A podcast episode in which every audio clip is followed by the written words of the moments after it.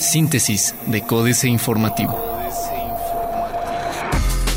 Síntesis informativa 30 de mayo, Códice Informativo. Códice Informativo.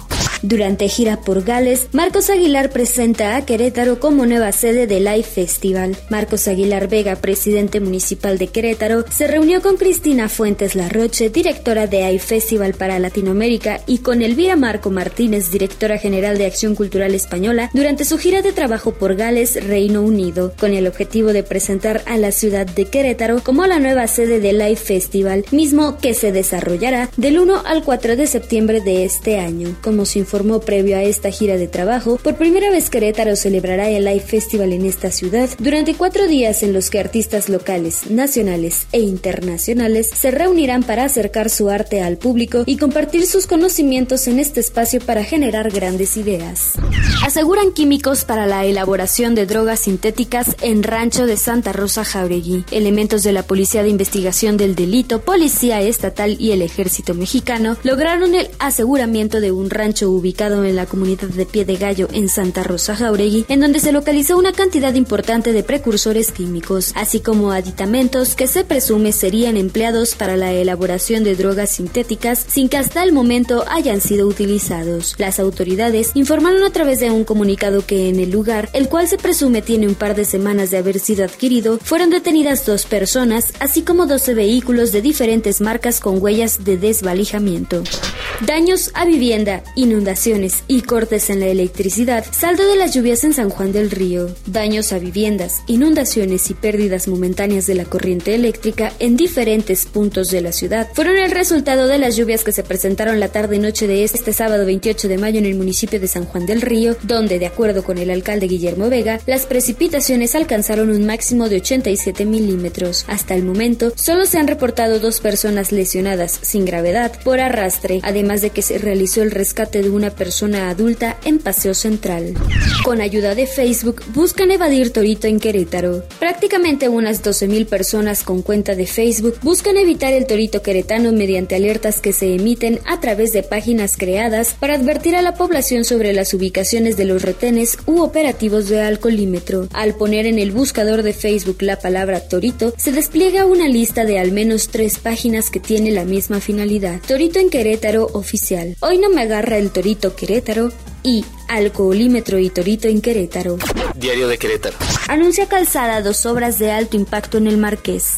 Fuera de la ley, 30 estacionamientos. Juicios orales deben arrojar resultados inmediatos, asegura Rangel. Maya crítica porquería en elección del fiscal. La magistrada del Tribunal Superior de Justicia, Celia Maya García, criticó el trabajo de los legisladores del Partido Acción Nacional y aseguró que con la designación de Alejandro Echeverría Cornejo como nuevo fiscal general y la aprobación del paquete de reformas de los últimos meses es una mala copia del PRI. La también ex candidata a la gubernatura por Movimiento Regeneración Nacional ha cuestionado en diversas ocasiones la reforma a la ley del Poder Judicial del Estado, donde considera existe una intromisión de poderes en la reconfiguración del Consejo de la Judicatura. Plaza de Armas. Pancho sí avisó. Crean búho, refresco queretano sin azúcar. Teniendo México frutas y agua de la mejor calidad en el mundo, para el ingeniero alemán Román Ga, resulta inverosímil que no hayan surgido marcas independientes de refrescos que rompan la hegemonía de las grandes marcas y que, al mismo tiempo, ayuden a combatir los graves problemas de salud pública, como la diabetes, que se han generado en parte por el consumo excesivo de las gaseosas comerciales. Fue así como surgió el proyecto Búho, una línea de refrescos queretanos cuya materia prima es 99% de origen nacional. PRI y Morena ya arrancaron su reestructuración. Desasolvan canales y bordos de Epigmenio González. El corregidor. Pide Comisión Estatal de Caminos 19 millones de pesos para mantenimiento carretero. Instituto Queretano de la Juventud acerca oferta educativa a los jóvenes. Colegio de Ingenieros y Universidad Autónoma de Querétaro elabora plan pluvial. Lanza Vega SOS por lluvias en San Juan del Río. La administración de San Juan del Río carece de recursos para implementar el plan pluvial maestro que fue aprobado desde el año 2009 y que requeriría la aplicación de hasta 190 millones de pesos para la construcción de colectores, drenes y un vertedor, admitió el edil Guillermo Vega Guerrero. Noticias. Busca la UNAC tener acceso a pista de la IC. La Universidad Aeronáutica de Querétaro prevé gestionar este año el acceso a la pista de despegue y aterrizaje del Aeropuerto Internacional de Querétaro con el objetivo de probar las aeronaves ensambladas en la universidad y contribuir a los proyectos que desarrollen los estudiantes de técnico superior universitario, ingeniería y maestría. Nueva era. Fue en los primeros minutos de hoy cuando el nuevo fiscal general del estado de Querétaro, Alejandro Echeverría Cornejo, tomó protesta a los servidores públicos que formarán parte de la nueva estructura de la dependencia, en presencia de funcionarios encargados de la seguridad de los tres órdenes de gobierno.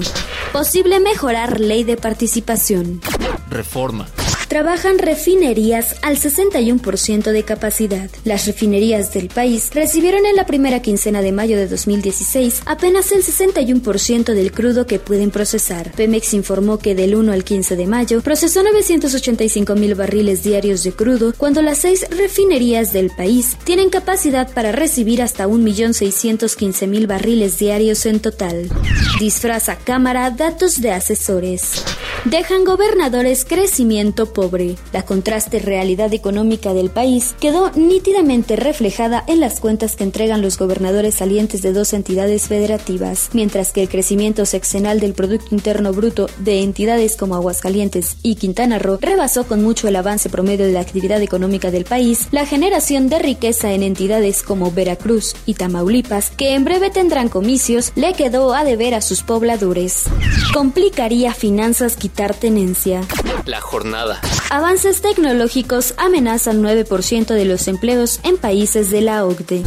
Otra vez tras el petróleo mexicano, cuatro de las siete hermanas, las cuatro megacorporaciones petroleras internacionales que en el pasado integraban el influyente grupo conocido como las siete hermanas y que durante décadas fueron propietarias del crudo mexicano, intentan regresar al país como licenciatarias y recuperar la explotación de yacimientos petroleros ahora en aguas profundas del Golfo de México. Puebla cedió carreteras a Pinfra, que pagó 2.494 millones de pesos en 2012, ya recuperó la inversión. El gobierno de Puebla concesionó en 2012 a la empresa Pinfra tres tramos carreteros en operación y con alto aforo, tan solo en 17.5 millones de pesos por kilómetro, cifra ínfima si se compara con el costo actual de mil metros de segundo piso en la autopista federal México-Puebla, que asciende a 730 millones de pesos. México sigue rezagado en velocidad de banda ancha. Excelsior. Aumenta la deuda externa. El Fondo Monetario Internacional consideró que la depreciación del tipo de cambio tuvo un impacto importante en el aumento de la deuda externa del país, la cual se elevó alrededor de 13 puntos del Producto Interno Bruto de 2010 a 2015, aunque confía en que tanto la deuda externa como la pública permanezcan estables en el mediano plazo en un escenario base. Coberturas 2017 menos rentables. Hacienda analiza si las contrata. Mancera viajará este lunes a París por gira de trabajo. Internacional. La ruta hacia la reunión de la Reserva Federal del 15 de junio.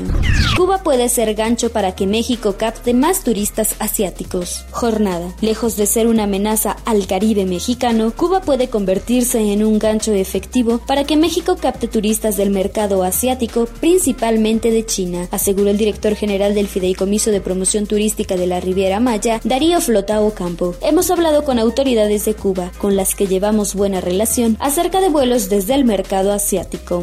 Francia busca asegurar que multinacionales le paguen impuestos. Sin Moscú no se puede resolver ninguna amenaza a la seguridad. Otros medios. Tus vestibles tendrán su propia SIM card. Conozca la clasificación mundial de los países en Cloud Computing. Consigue el puesto de sus sueños utilizando Snapchat. Burlan delincuentes bloqueo de celulares. Financieras. Dinero.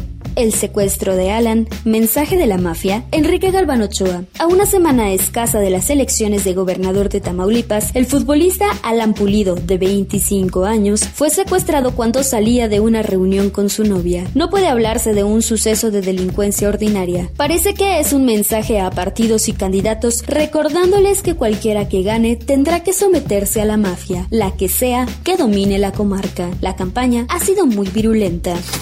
México S.A. Consumo Sostenible, Carlos Fernández Vega. El consumo interno, dice la versión oficial, se ha convertido en el motor de la economía nacional, aunque este apenas ronronea con un crecimiento que a duras penas rebasa la frontera de 2%. Paradójicamente, tal motor se alimenta de dos combustibles externos, las remesas de la paisanada, que provee recursos para sus familias y, de pasadita, contrarresta aún la exportación de capitales y la importación de bienes, en detrimento de la cada vez más eclenque producción nacional.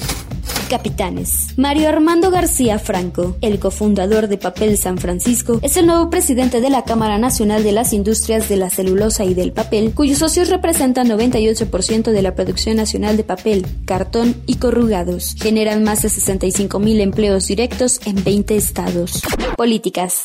Medidas cautelares. Jaque mate, Sergio Sarmiento. La Coordinadora Nacional de Trabajadores de la Educación, CENTE, ha encontrado un aliado en la Comisión Nacional de los Derechos Humanos para mantener plantones permanentes en áreas públicas. La primera visitaduría general ha pedido a las autoridades la adopción de medidas precautorias a favor de los activistas en los plantones de la Ciudadela de la Ciudad de México y el Parque Central de Tuxtla Gutiérrez.